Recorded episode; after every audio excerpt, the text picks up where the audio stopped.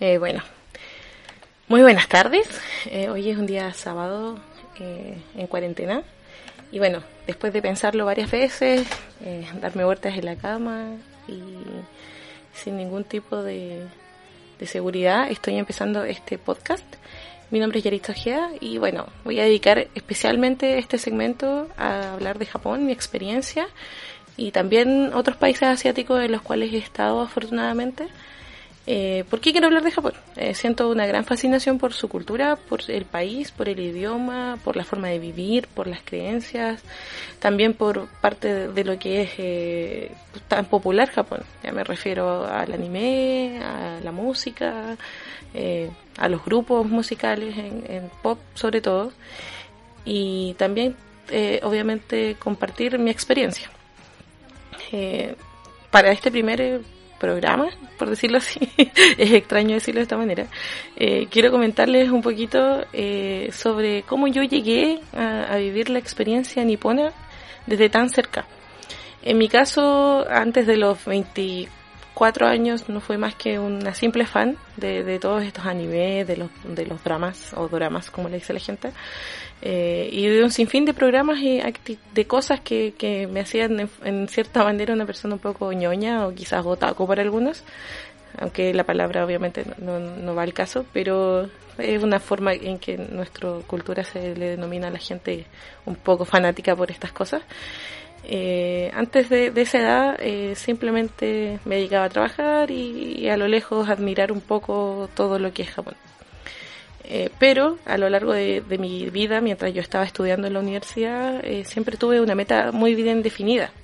Y esa meta era llegar a Japón. ¿Cuál era mi plan? Eh, estoy hablando de, los años, entre los años 2008 2012. Mi plan era obviamente terminar mi, educación universitaria, trabajar muy duro y juntar dinero para ir con mi primer año de salario mucha gente no creyó en mí. La verdad es que en ese tiempo era mucho más caro llegar a Japón. Eh, no, es como ahora que hay más competencia, ¿cierto? Hay más aerolíneas que llegan hasta allá, el turismo se volvió un poco más amplio. Pero en ese tiempo era caro, era caro, casi nadie iba, eh, era muy extraño que alguien diga me voy a ir a Japón por dos meses o un verano o a, hacer una pasantía. Eh, por lo tanto, cuando yo hablaba del tema era un poco ridículo o hacía un poco el ridículo porque la gente tendía a ser un poco incrédula con, esta meta que yo me estaba trazando. Eh, mi primera mi primera forma de planificar este viaje o de, de, llegar a Japón eh, fue pensar en, en cómo yo lo podría hacer para ir sola eh, sin conocer a nadie eh, y darme a entender entre en un país en el que no se habla nada de español, que se habla muy poco y generalmente es por la gente que es inmigrante que vive allá. Eh, así que partí trazándome la meta de que primero, antes de viajar, antes de juntar dinero, tenía que aprender alguna lengua que me permitiera llegar hasta Japón. en el lugar en el que yo vivo en Chile, o vivía, porque ya no vivo allá, eh, era la región de Magallanes, en Punta Arenas. Eh, eh, no hay mucha variedad de, escuelas de idiomas, la verdad. Entonces tenía dos opciones, o estudiar inglés o estudiar japonés. Obviamente no habían escuelas de japonés. por lo tanto, lo único que tenía a la mano, lo más accesible, era estudiar inglés. Ustedes comprenderán que yo en ese tiempo era una estudiante universitaria que no tenía un salario ni muchos ingresos en realidad trabajaba part-time, pero era un trabajo que me daba un ingreso bastante precario y que me servía para costear más que nada mis materiales, mi ropa y cosas así eh, para estudiar. Por lo tanto, lo que hice fue postular a una beca, una beca de idiomas de, de Corfo, que en ese tiempo existía, eh, para la gente que había trabajado en el ámbito del turismo. Yo en mi caso trabajaba todos los veranos en, en el Parque Nacional Torres del Paine y este trabajo me permitió eh, postular esta beca como trabajadora del turismo, entre comillas, y, y poder eh, eh, postular a este beneficio y estudiar inglés. Estudié inglés un semestre durante todo el año 2012, mi último año de universidad. me fue bien, tuve resultados destacados dentro de, mi, de mi generación y con eso yo dije, ok, ya tengo eh, los estudios, así que puedo, puedo viajar. en mi mente un poco ingenuo también porque iba a ir sola. Entonces mucha gente me decía, pero ¿cómo es posible? ¿Cómo te vas a ir sola? Etcétera. Eh, y bueno, aprendí el idioma y mientras aprendía el idioma, eh, empecé a planificarlo todo. Entonces, ¿cuál es el primer tip que yo les podría dar a ustedes como persona que ha ido a otros países? Eh, dentro de lo posible, si ustedes pueden, obviamente, estudiar inglés, aunque sea. Ya en inglés como lo más accesible que tenemos. No es necesario pagarse un curso, igual se puede hacer de manera autodidacta, si es que, si es que tú eres una persona eh, organizada. Eh, y después, muy importante, planificar y comprar las cosas con tiempo. Si compras las cosas con tiempo, hay altas posibilidades de que encuentres buenas opciones y que el viaje y la travesía no sea tan costosa. Eh, por lo tanto, mientras estudiaba inglés, investigué, por ejemplo, todos los tipos de alojamiento existentes y qué era lo que yo quería, cuál era mi objetivo viajando allá.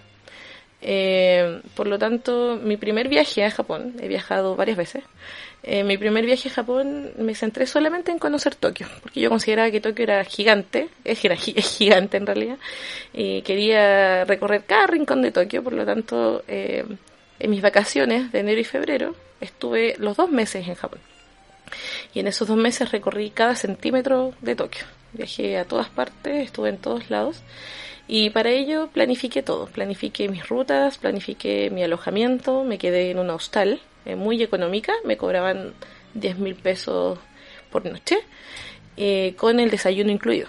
Eh, esto se encontraba en Asakusa, que es un, barrio bastante conocido en, en Tokio. Y es, esto fue lo primero que busqué primero busqué el alojamiento, dónde me iba a llegar a quedar, eh, que fuera lo más barato posible, lo más económico posible. Y eh, después de eso me empecé a fijar en que en el transporte, lo de cuánto iba a gastar en, transporte, qué opciones tenía en transporte. Y eh, también investigué obviamente las aerolíneas, cuáles eran las fechas más idóneas para comprar el boleto, etcétera. Sobre las aerolíneas, em, en ese tiempo no habían opciones tan económicas. Pero después de haber viajado varias veces a, Japón, eh, he descubierto que ahora hay muchas opciones más y sobre todo las líneas que para nosotros desde Chile son más económicas. Eh, tenemos ANA, que es All Nippon Airways, que es una de las aerolíneas eh, más famosas, es una aerolínea nacional de Japón. Y tenemos United, que está asociado con ANA.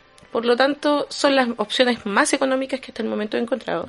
Eh, están entre los 570 mil pesos hasta los 800 mil pesos, estoy hablando en tarifa económica.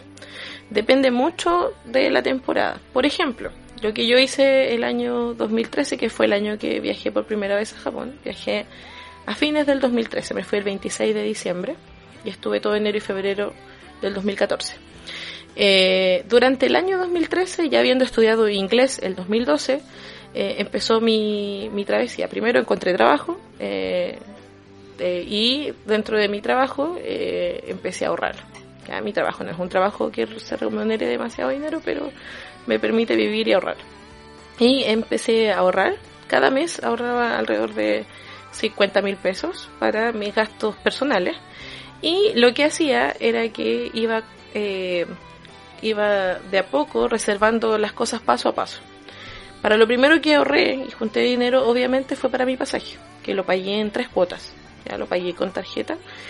Eh, y eh, en este primer viaje, ¿cierto? Eh, me costó casi 900 mil pesos. Ya fue bastante caro, pero en ahora en la actualidad ya no, no he vuelto a pagar eso. ¿Qué hice? Pagué tres cuotas de 300 mil pesos cada uno. Entonces, iba ahorrando dinero eh, y de cierta manera lo fui pagando. Ya lo fui pagando a medida de lo posible. Igual me atrasé varias veces, pero lo, pagué de tal manera que me permitiera hacerlo tranquilamente.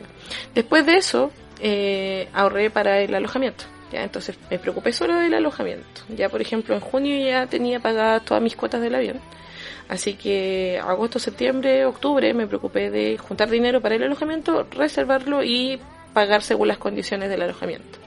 En este caso fue un hostal que no me pedía el dinero por adelantado, por lo tanto ahorré el dinero, lo guardé y lo pagué recién cuando llegué a Japón. tú puedes hacer eso también. Ya eh, existe la posibilidad en booking.com de no pagar inmediatamente, sino que hasta cuando llegues al alojamiento.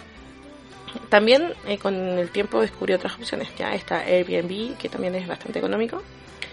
Pero si tú quieres vivir la experiencia completa, también está la posibilidad de Couchsurfing. ¿De qué se trata esta página? Couchsurfing es una página en la cual eh, tú te inscribes y las personas tienen recomendaciones y ellos te ofrecen el alojamiento gratis eh, pero eh, obviamente tú tienes que establecer un contacto con la persona y vivir en su casa, pero a veces, en algunos casos, puedes ayudar pagando, por ejemplo, el agua a la luz, o puedes ayudar eh, ayudando con la once, apoyando en algo económicamente al dueño del hogar. En este primer viaje yo estuve las dos primeras semanas en la casa de un señor de Saitama, como de 70 años el caballero, eh, ustedes dirán, ¡ay, qué peligroso! ¿Cómo se le ocurre irse meter en la casa a un viejo? Eh, no fue tan peligroso porque en realidad la página me ofrecía varias garantías. ¿Cuáles son las garantías? La página te ofrece eh, recomendaciones. Este señor tenía muchísimas recomendaciones de mucha gente alrededor del mundo y con identidades comprobables. Sí, no eran bots.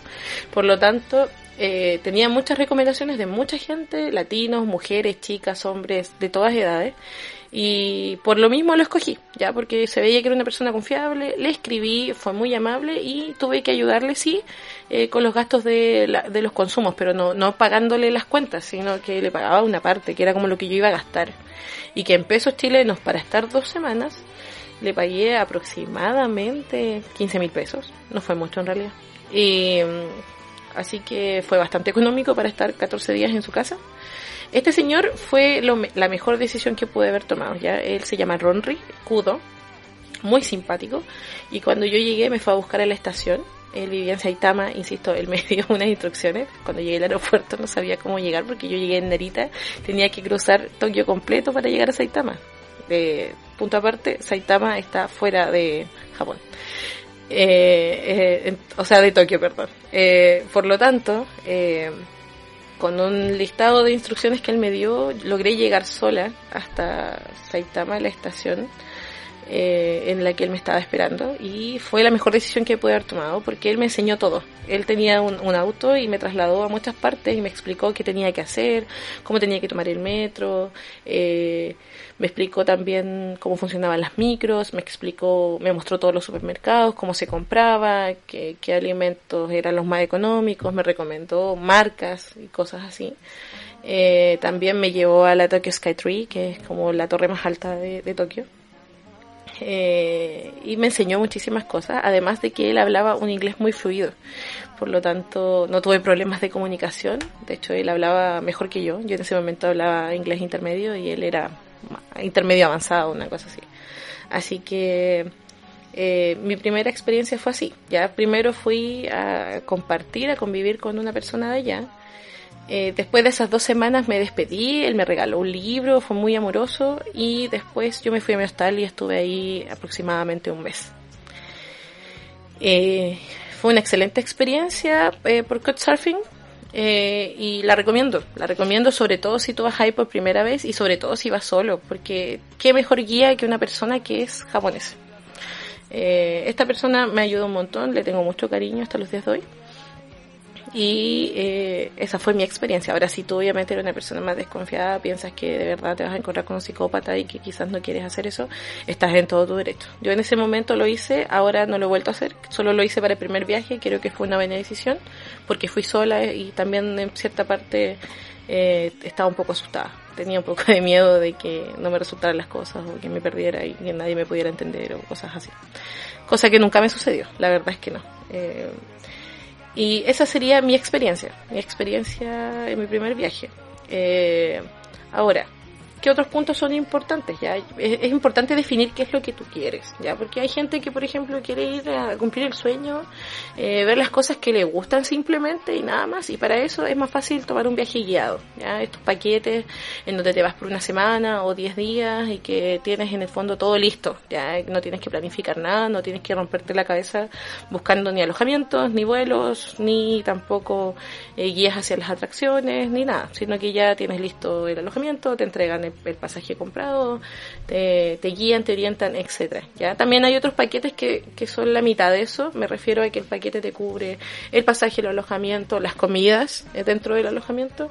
Y eso también es súper válido, ¿ya? Y, vas por una semana, recorres los alrededores, las principales atracciones y te devuelves a tu país, ya, y con tranquilidad, sin ninguna preocupación y, y ya está. Eh, puedes hacer cualquiera de esas cosas.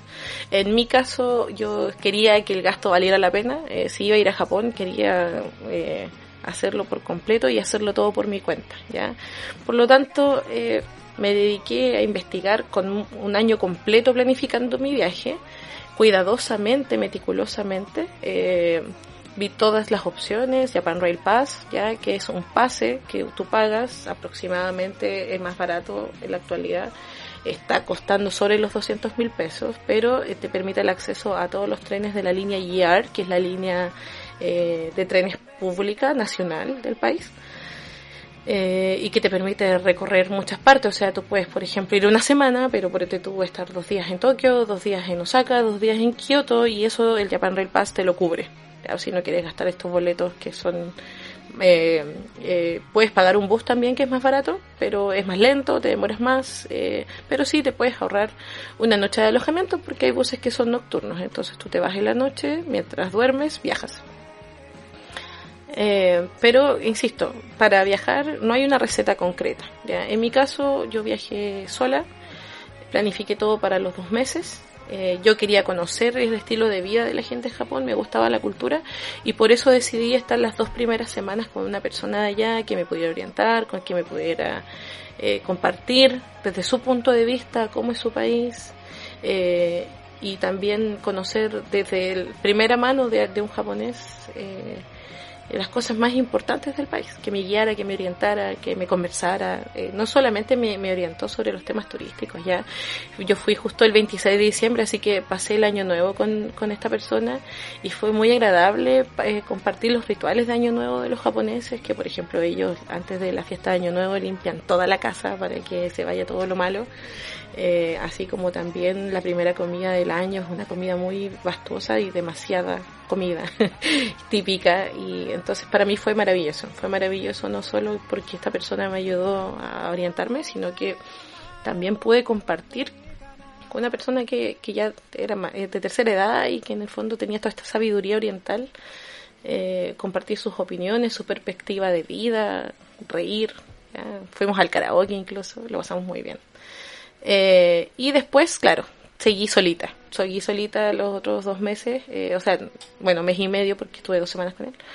Y eh, conociendo ya por mi cuenta el país, pero ya habiendo tenido la base que, que era que esta persona me ayudó a usar el metro, etcétera. Eh, así que recomiendo vivir la experiencia completa si es que tú quieres viajar y tienes enero y febrero disponibles. Ahora, obviamente, si tu trabajo no te lo permite, tienes vacaciones de 10 días, recomiendo el otro tour que, que es guiado o hacerlo por tu cuenta, pero con el Japan Rail Pass, que es este pase que te permite tomar todos los trenes que conectan la línea guiar en las cuales puedes viajar por todos lados. Ya te puedes ir a Sapporo, arriba, donde está la nieve, o bueno, depende de la temporada, eh, que tiene unas playas paradisíacas. Puedes irte a Hiroshima, Nagasaki, si te gusta la historia, puedes pasar por Kyoto, que también si te gustan mucho las tradiciones, es, un lugar donde se preserva mucho el patrimonio cultural de Japón. En Osaka también, cierto, que se mezcla todo este tema de, de que fue la capital de Japón eh, y que conserva muchísimo su historia, pero también lo mezcla con, con la vanguardia actual. Y bueno, Tokio, que tiene absolutamente de todo, de todo, es impresionante. Eh, la verdad creo que me alargué mucho de una manera innecesaria. Eh, es difícil hablar de, mi primera experiencia porque siento que fueron tantas cosas juntas en, el primer viaje a, a Japón eh, que siento que, que, los voy a aburrir hablando horas y horas de esto. como es mi, mi proyecto piloto, la verdad, eh, no quiero eh, que sea tan extenso para ver si resulta. Eh, voy a darles muchos más tips. Yo creo que quizás si este, este, esta grabación piloto tiene éxito, puedo hacer una segunda parte y contarles paso a paso cómo fue todo. pero eso, he viajado en la actualidad, ya llevo cuatro viajes a, Japón desde el año 2013 hasta ahora 2020 y la verdad ha sido eh, una de las mejores experiencias de mi vida ir a Japón. Eh, mucha gente me pregunta, pero ¿por qué vas de nuevo? Es que de verdad sí, sí es una experiencia distinta, demasiado distinta a la que estamos acostumbrados. Es, todo tan diferente, la cultura, las personas. Siento que cada vez que voy aprendo algo nuevo. Eh, eso también me inspiró a empezar a estudiar japonés. Ya les voy a contar más adelante cómo hice eso. Y también a estas alturas, con los viajes que llevo, ya tengo amigos que visito cada vez que voy. Entonces siento que cada vez he ido ampliando más y más y más y más, eh, no solo mis conocimientos, sino que las relaciones humanas con las personas que he conocido en Japón. Eh, la gente es muy amable, es muy simpática. No digo que no tengan errores, eso lo voy a contar más adelante. Japón tiene su lado lindo, pero también obviamente hay cosas que no me gustan. Eh, y por lo tanto, este podcast, este primer programa es para instarlos a que cumplan sus sueños, a que viajen, porque de verdad eh, les va a merecer mucho la pena, es, es algo que no van a olvidar en su vida, eh, van a sentir nostalgia cuando no allá, eh, es un lugar muy acogedor, es un país muy acogedor, es un país que te enamora, esa es la palabra. Si tú tienes esta meta, tienes este sueño, si en este momento no tienes los medios, si eres un estudiante, si eres un adolescente, si eres un niño que va a la escuela, por ejemplo, y, quieres viajar a Japón, quieres conocer, quieres estar allá, no pienses que no va a suceder. Eh, cada vez es más accesible llegar a Japón. Eh, yo hago el paralelo entre, o sea, la comparación, perdón, entre mi primer viaje y, el último viaje que, realicé, que fue en enero de este año. Eh, y realmente han cambiado mucho las cosas en el sentido de que todo es más accesible, todo es más económico eh, y ya no hay tanta diferencia entre ir a Europa o ir a Japón. ¿eh? La verdad es que están por ahí las tarifas. Y si es que tú eres una persona organizada, metódica y tienes claro lo que quieres, tienes determinación, lo vas a lograr. No, no pienses que no lo vas a hacer, no lo veas como algo tan lejano. Eh, si tienes una meta, si tienes un sueño, vívelo y disfrútalo, porque la vida es hoy. Así que ese es mi consejo. minasan, arigatou gozaimasu. Watashi no namae Yaritza des. Yoroshiku onegaishimasu. Mi nombre es Yaritza Ojeda. Espero compartir mucho más con ustedes. Y para terminar este podcast, los dejo con una canción, eh, una de mis favoritas. Eh, disfrútenla.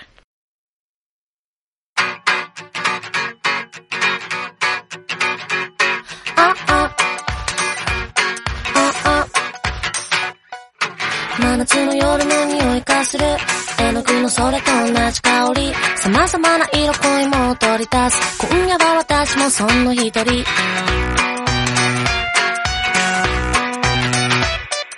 真夏の夜の匂いがする。私にはわかる危険な香り。いろいろな問題も溢れ出す。今夜も広にて頭を冷やす。もっと自由にグラス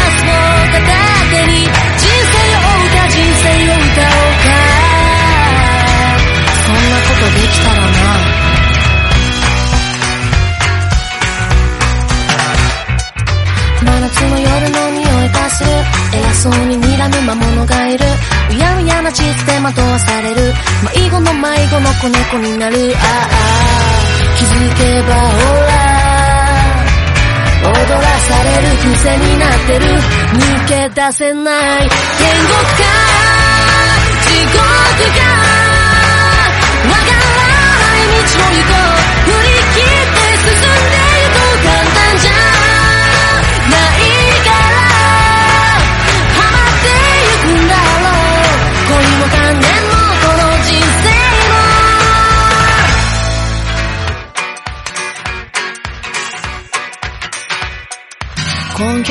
セリフに騙されたら最後。最高の財宝がきっとここにあるはず。ふらつき足が不思議とおかしなうちへ。快楽へと極楽へと吸い込まれてく。ああ気づけばほら脳みその中に溶けてく。きっとおかしい。天才か。がわからない道の人ふざけんなもうどうしようか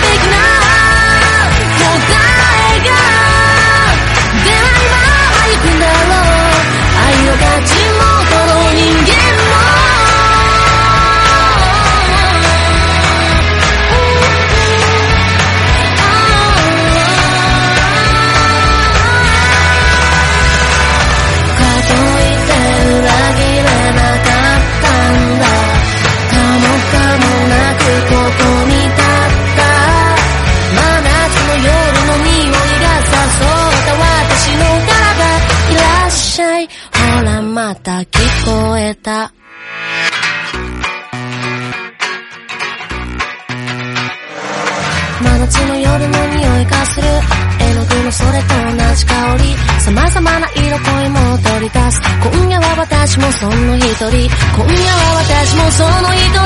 今夜は私もその一